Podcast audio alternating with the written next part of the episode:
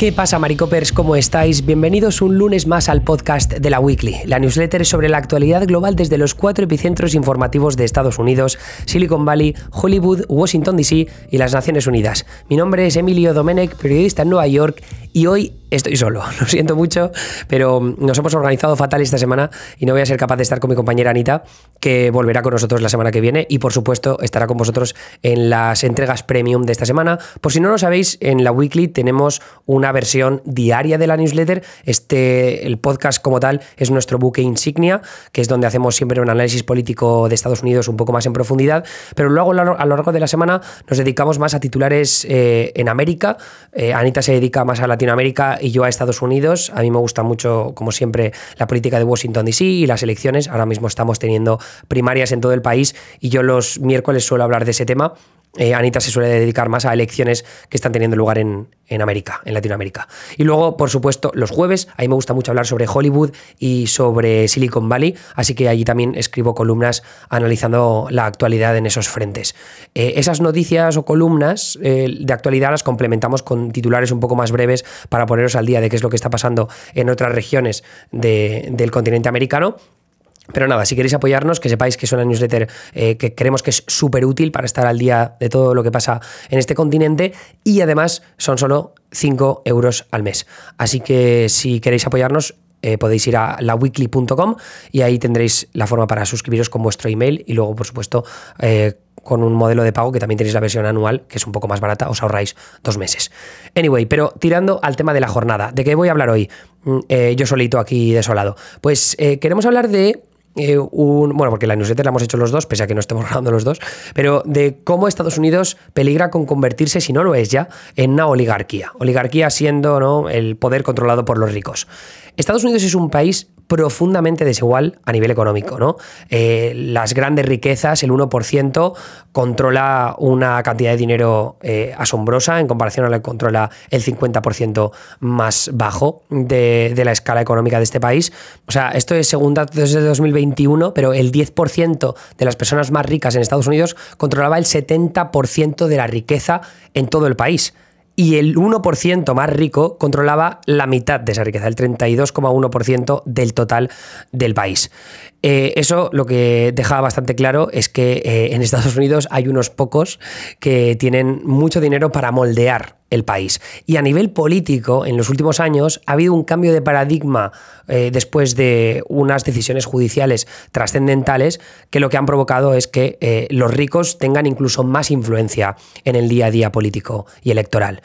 ¿Cómo es eso? Bueno, eh, estas, en esta última semana hemos tenido una nueva decisión del Supremo que va en esta línea y que tiene que ver con eh, algo que ya habíamos visto en el pasado, que es que eh, el dinero es una forma de libertad de expresión, ¿no? Esto es lo que dice el Tribunal Supremo actual. Entonces, los ricos tienen que tener la libertad de expresión suficiente para usar todo el dinero que tengan para hacer lo que quieran. Claro, esto es, desde el punto de vista de la filosofía judicial, más o menos polémico. Y de hecho hay una decisión de la que ahora hablaremos que se tomó hace ya más de una década pero que sigue siendo mega controvertida en el debate judicial de Estados Unidos. Lo que pasa es que como esa decisión eh, la tomó un tribunal de mayoría conservadora, o al menos eh, con uno de los jueces que estaba en voto bisagra y se puso del lado de los conservadores, ahora como tenemos una mayoría abrumadoramente conservadora en el Supremo, lo hemos analizado muchas veces aquí, pues es más difícil, más difícil que se tome una decisión en contra de, ese precedente establecido en el año 2010 en concreto. ¿Qué precedente es este? El precedente es Citizens United, ¿vale? Y lo que decía Citizens United es que las empresas en Estados Unidos o los sindicatos tienen que tener el poder para hacer con su dinero lo que quieran. Es decir, tienen que tener la libertad de expresión para eh, poder, en este caso, apoyar campañas políticas de su preferencia. ¿Esto cómo se traduce? Bueno, que ahora mismo hay unos grupos que se llaman Super PAC. Eh, PAC es Comité de Acción Política, entonces en este caso es un super comité de acción política, que lo que puede hacer es recibir cantidades ilimitadas de dinero por parte de mm, quien sea, empresas, sindicatos, individuos, y gastar ese dinero todo el que quiera, cantidades ilimitadas, en campañas políticas. Esto ¿Cómo lo vemos en la realidad? Pues por ejemplo, imaginemos en Ohio, ¿vale? En Ohio hace unas semanas, hablamos en la Wiki Premium de ello, hubo una eh, campaña, en este caso una carrera electoral, que era la carrera republicana, las primarias republicanas al Senado por Ohio. Es decir, que el, ganador de esas primarias republicanas se enfrentará a un demócrata el próximo noviembre. ¿Qué pasó en esas primarias republicanas? Bueno, que uno de los favoritos de la contienda, J.D. Vance, es un tío que pues eh, le ha ido de puta madre en la vida, o sea, es millonario, ¿no? Pero tampoco tiene como cantidades ilimitadas de pasta. Sus cofres tienen ciertas limitaciones. Sin embargo, se dejó ayudar por una persona que sí que es mil millonaria, que es Peter Thiel, cofundador de PayPal y uno de los tipos que más ha estado apoyando al movimiento conservador a través de campañas que le han interesado en estos últimos años. Entonces, ¿qué hace Peter Thiel? Pues Peter Thiel mete pasta en un comité de acción política super, ¿no? Una super PAC de estas, para que eh, invierta ese super PAC en anuncios publicitarios en la campaña electoral de las primarias republicanas de Ohio miles eh, millones de dólares. Entonces, al final eso se ha traducido en millones de dólares en anuncios publicitarios defendiendo la campaña de JD Vance, pero atacando también a las campañas de sus rivales para que JD Vance pudiera ganar las elecciones. Es cierto que al final todo ese dinero no fue tan efectivo como lo terminó siendo el apoyo de Donald Trump a la campaña de J.D. Vance, que terminó ganando esas primeras republicanas. Pero sí que nos da cuenta de la influencia que puede tener el dinero en una campaña política de esas características. Entonces, eso no sería posible si no se hubiera tomado la decisión en el Supremo de Citizens United en el año 2010. Porque ahí es cuando el Supremo dijo, no, perdón, las corporaciones y los sindicatos tienen libertad de expresión que está protegida como parte de un derecho fundamental en la Constitución estadounidense. Por tanto, si una empresa, una corporación, quiere montar un comité de acción política super, una super PAC, y gastarse todo el dinero que quiere, porque al fin y al cabo es dinero que está bajo su control y quiere invertirlo en anuncios publicitarios, al fin y al cabo una campaña electoral y la elección de candidatos que luego van al Capitolio y representan al pueblo, no hay mayor libertad de expresión que demostrar tu apoyo a un candidato dándole dinero, ¿no? A ver, a mí esto me parece extremadamente controvertido porque al final cuando hay mucha desigualdad económica, el poder que puede tener una sola persona con millones y millones de dólares a su alcance para invertir en publicidad, publicidad que luego puede ser eh, errónea, que puede ser, eh, que puede tergiversar la realidad, que puede sacar cosas de contexto y que puede ser muy dura para la popularidad de un candidato que no tiene acceso a tanto dinero, a mí me parece contraproducente para la democracia, la verdad. ¿no? Aquí es, esto es mi opinión. Por supuesto, hay alguien que lo puede ver desde otro punto de vista, ¿no? Pero el caso es que esto ha tenido consecuencias trascendentales en la vida política en Estados Unidos, y no solo por parte de los republicanos, sino también por parte de los demócratas, que de hecho en el año 2020 fue gracias a la Super PAC que Biden y candidatos demócratas a lo largo y ancho del país tuvieron un montón de pasta a su alcance para poder invertirlo en campañas políticas. Dicho lo cual, eh, la única condición medianamente relevante de la Super PAC es que es verdad que reciben cantidades ilimitadas de dinero, pero no se pueden coordinar con las campañas de los candidatos. Es decir, que JD Vance no podía llamar por teléfono a Peter Thiel, pese a que es su colega, y decirle, oye, haz anuncios que ataquen a este candidato opuesto que tengo yo, porque se lió con una tía cuando tenía 18 años, que era su profesora y no sé qué, ¿no? Algo, algo así que en Estados Unidos pueda, ser, pueda verse un poco polémico. Entonces, eh, de repente Peter Thiel recibe esa llamada de teléfono y se gasta 10 kilos, 10 millones en anuncios publicitarios atacando al rival de JD Vance por haberse liado con esta tía cuando tenía 18 años. Esos anuncios quizá tergiversen la realidad y demás, eso no tendría ningún problema, pero el hecho de que JD Vance se haya coordinado con Peter Thiel sí que sería ilegal.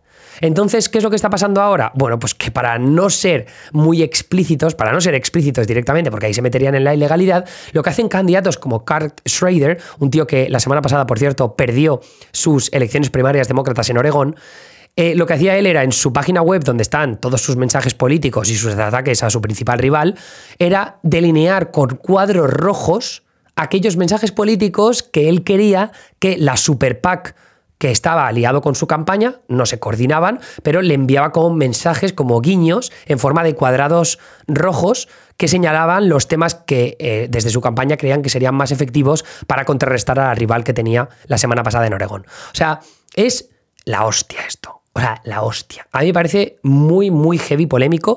Y te repito, o sea, no creo que sea una posición ideológica, ni conservadora, ni progresista.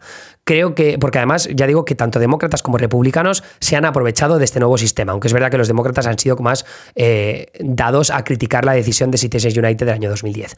Pero el caso es que este año hemos tenido una nueva decisión muy polémica en este terreno que tiene que ver con que la Corte Suprema avaló la eliminación del límite que impone la normativa federal a los candidatos para recaudar fondos después de sus elecciones y así devolverse el dinero que prestaron a su campaña. Lo voy a explicar un poco mejor porque sé que haya habido muchas palabras.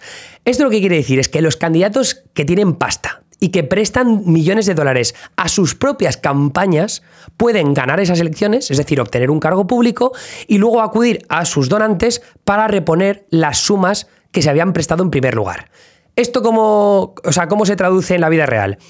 Por ejemplo, Ted Cruz, ¿vale? Senador republicano por Texas. Dice, mira, voy a meter 260 mil dólares en mi campaña, se los presto a mi campaña para que luego me los devuelvan. Entonces, una vez Ted Cruz ha ganado su escaño, ¿vale? Ya sigue siendo senador porque ha ganado la reelección, él sigue consiguiendo donaciones de sus principales seguidores, que las, es verdad que las donaciones individuales tienen un límite de 2.900 dólares por campaña, es decir, yo, por ejemplo, si quiero darle dinero a Ted Cruz, le puedo dar 2.900 dólares para sus elecciones primarias republicanas y luego le puedo dar otros 2.900 dólares para su campaña al Senado por Texas, que ya serían las elecciones en noviembre. ¿Ok? Entonces, ¿qué ocurre? Eh, Ted Cruz se dona 260 mil dólares a su campaña, se los da prestados y luego cuando ya ha ganado el cargo público, si sus seguidores le siguen dando dinero en forma de esos 2.900 dólares, pues una vez llegue a la cantidad de los 260 mil dólares, se lo puede devolver. El tema es que hasta ahora, desde, desde, hace años, había una limitación en cuánto dinero es capaz de devolverse a sí misma la campaña. En este caso, ¿cuánto dinero se puede devolver de lo que ha prestado un candidato como Ted Cruz? ¿Cuál es ese límite? Pues eran 250 mil dólares. Como Ted Cruz se había dado prestados 260 mil dólares, se pasaba en 10 mil dólares de ese límite. Por tanto, activó un caso judicial para reclamar a los tribunales que eso, ese límite no se podía poner, ¿no? Porque estaba pues, vulnerando su libertad de expresión, de darle el dinero prestado que le apeteciera a su propia campaña y que no había justificaciones para poner un límite por corrupción quid pro quo, ¿no? ¿A qué se refiere con esto de la corrupción quid pro quo? Lo que está argumentando aquí, y esto lo decía el presidente del Supremo, John Roberts, que es conservador y que ha firmado la opinión mayoritaria, decía, los préstamos personales a veces pueden ser la única forma en la que un candidato desconocido que desafía a alguien en un cargo público y tiene conexiones limitadas puede potenciar el gasto de su campaña desde un primer momento. Es decir, si yo, por ejemplo, me presento contra Ted Cruz y tengo pasta, pues claro, meter dinero de mi propio bolsillo prestándolo a mi campaña para poder invertirlo en publicidad puede ser muy importante para ganar a alguien que ya tiene un cargo público y que es conocido. Pero es que esto entonces, quiere decir, un candidato de clase trabajadora no se va a dar prestados 300 mil dólares porque no los tiene. Sin embargo, los que van a partir siempre con ventaja son los que tengan dinero. Entonces estás... Eh, no, o sea, no estás poniendo límites, pero sí que estás dando pie a que sea mucho más fácil por parte de una persona rica presentarse en las elecciones porque puede dar dinero prestado a su campaña que luego se lo pueden devolver. Además, el, tema es que eh, una persona, y esto lo, argumentaba Elena Kagan, que era una de las jueces progresistas, es una de las jueces progresistas en el Supremo. Dice: Vale, es verdad que a ti no te están dando nuevo dinero. Tú prestas dinero antes de ganar el cargo público, luego lo ganas y con las donaciones tú vas a recuperar ese dinero, ¿no? Entonces, lo que alega el Tribunal Supremo, eh, la mayoría conservadora, es que no estás ganando nada nuevo de dinero. En cambio, lo que dice la minoría progresista es Vale, pero es que tú en el momento en el que prestas ese dinero, ya no lo tienes. Ya no te puedes comprar un coche, ya no te puedes comprar una casa con esos 260 mil dólares que has dado. Pero en el momento en el que luego, cuando ya tienes un cargo público, puedes comprarte una casa si te empiezan a donar dinero, ahí es cuando sí que puedes tener un quid pro quo, ¿no? Porque es alguien te da algo y tú le das otra cosa. Puedes votar de una forma en una ley específica, puedes votar a favor o en contra del nombramiento de un ministro, ¿no? Entonces, claro, ahí viene la importancia, que tú puedes tener un interés después de, de haber ganado tus elecciones, cuando ya ostentas un cargo público, para que te den dinero y tienes que votar de una forma o de otra según te lo exijan aquellos que te van a poner la pasta. Que, como digo, hay una limitación en el dinero que te pueden dar, 2.700 dólares, pero hay gente que puede tener una influencia desmesurada, ¿no? Que puede representar un sindicato, por ejemplo, y que gracias a la presión de esa persona, pues se produzcan un montón de donaciones en tu dirección gracias a que tú has votado de una forma o de otra. Esto, evidentemente, es complejo, eh, puede llegar a ser difícil que se produzca corrupción a estos niveles sin que nadie se dé cuenta y nadie lo señale, pero está el sistema perfectamente creado para ello. Y no solo eso, yo creo que lo más importante tiene que ver con que estás facilitando para que el poder sea más fácil de alcanzar por aquellos que tienen pasta para poder prestar dinero a sus propias campañas y luego ya cuando han conseguido la fama de un cargo público, ¿no? Ese altavoz que tienen a su alcance, ahí es cuando pueden seguir recaudando pasta a través de donantes más minoritarios con menos dinero pero que te permitan llegar a esa cifra con la que luego tú te puedas devolver el dinero prestado. Entonces, lo dicho, creo que es eh, una decisión súper controvertida y que solo suma al contexto que añade Citizens United de que en Estados Unidos los ricos, pues tienen más acceso al poder. Además es que luego eh, te, te, ves los estudios acerca de los patrimonios que tienen los congresistas y los senadores que hay en Washington, D.C. y es una barbaridad. O sea, es una barbaridad. Ahora mismo, la mitad de los miembros del Capitolio son millonarios. Bueno, esto en el año 2020, perdón. Pero la mediana del patrimonio neto de congresistas y senadores que presentaron declaraciones en 2019 es de poco más de un millón de dólares. Y tienes a gente que tiene decenas de millones de dólares de patrimonio. Eh, sin embargo, por supuesto, la enorme riqueza de algunos miembros del órgano contrasta con la carencia de otros, ¿eh? porque luego también tienes congresistas de clase trabajadora que acaban de llegar ahora y es verdad que eh, ser congresista o ser senador te da un salario bastante bueno, que también me parece razonable porque estás representando a muchísima gente. Pero es que además los que eran líderes de las cámaras en el año 2020, en este caso Nancy Pelosi, la presidenta de la Cámara de Representantes, y el líder de la mayoría en el Senado, la mayoría republicana, Mitch McConnell, que ahora ya es líder de la minoría, habían visto crecer su riqueza desde el año 2004, que es el primer año en el que Open Secrets, que es el que ha hecho estos estudios, empezó a rastrear las finanzas personales de, de los congresistas y senadores. Nancy Pelosi vio cómo su fortuna y la de su marido pasaban de 41 millones en el 2004 a 115 en el 2019. Y Mitch McConnell pasó de tener 3 millones de patrimonio neto con su mujer, que por cierto Elaine Chao también está bastante forrada, pasó de tener 3 millones a 34. O sea, es una locura. Es una locura. En España, ni de coña, tenemos políticos eh, tan sumamente ricos. Eh, esto, por supuesto, luego aparte tienes que ver que a nivel judicial, a nivel eh, de representación en los estados, también tienes a muchísima peña que tiene el dinero suficiente como para lanzar una campaña eh, que está pues, influenciada por cientos de miles de dólares de su propio dinero, como hemos visto en multitud de estados diferentes. En el brazo judicial no es tanto que tengan dinero para montar sus campañas, sino dinero para estudiar en las universidades más prestigiosas del país que luego les permiten eh, tener eh, acceso a la judicatura. Y si te miras las universidades en las que han estudiado los actuales jueces del Tribunal Supremo, verás que son todos, bueno, todos, o casi todos, creo que Amy Coney Barrett es la única que no, pero han estudiado en universidades de prestigio y si han conseguido llegar a esas universidades es porque han sido un talento de locos y han conseguido sobrepasar, estudiar en, institutos de mierda o colegios de primaria de mierda. Eh, tener unas becas de la hostia para poder llegar a universidades como Harvard o como Yale o como Stanford y demás historias.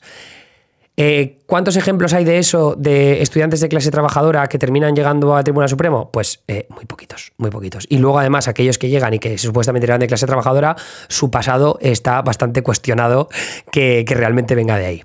Así que eh, eso es lo que queríamos transmitiros hoy, ¿no? De cómo estas decisiones del Supremo tomadas a lo largo de los últimos tres lustros están afectando directamente a la forma en la que funcionan las campañas y cómo el dinero, con una desigualdad económica rampante y creciente, va a tener un papel cada vez más prominente en las campañas electorales y por tanto en el beneficio o perjuicio de aquellos que se presentan a esas campañas, sobre todo a los que no tienen a su alcance cofres tan llenos como los de los ricos. Anyway, eso es todo lo que os tenía que contar yo. Voy a dejaros más información en, la newsletter, tenéis unos cuantos enlaces para ampliar eh, toda la info que queráis.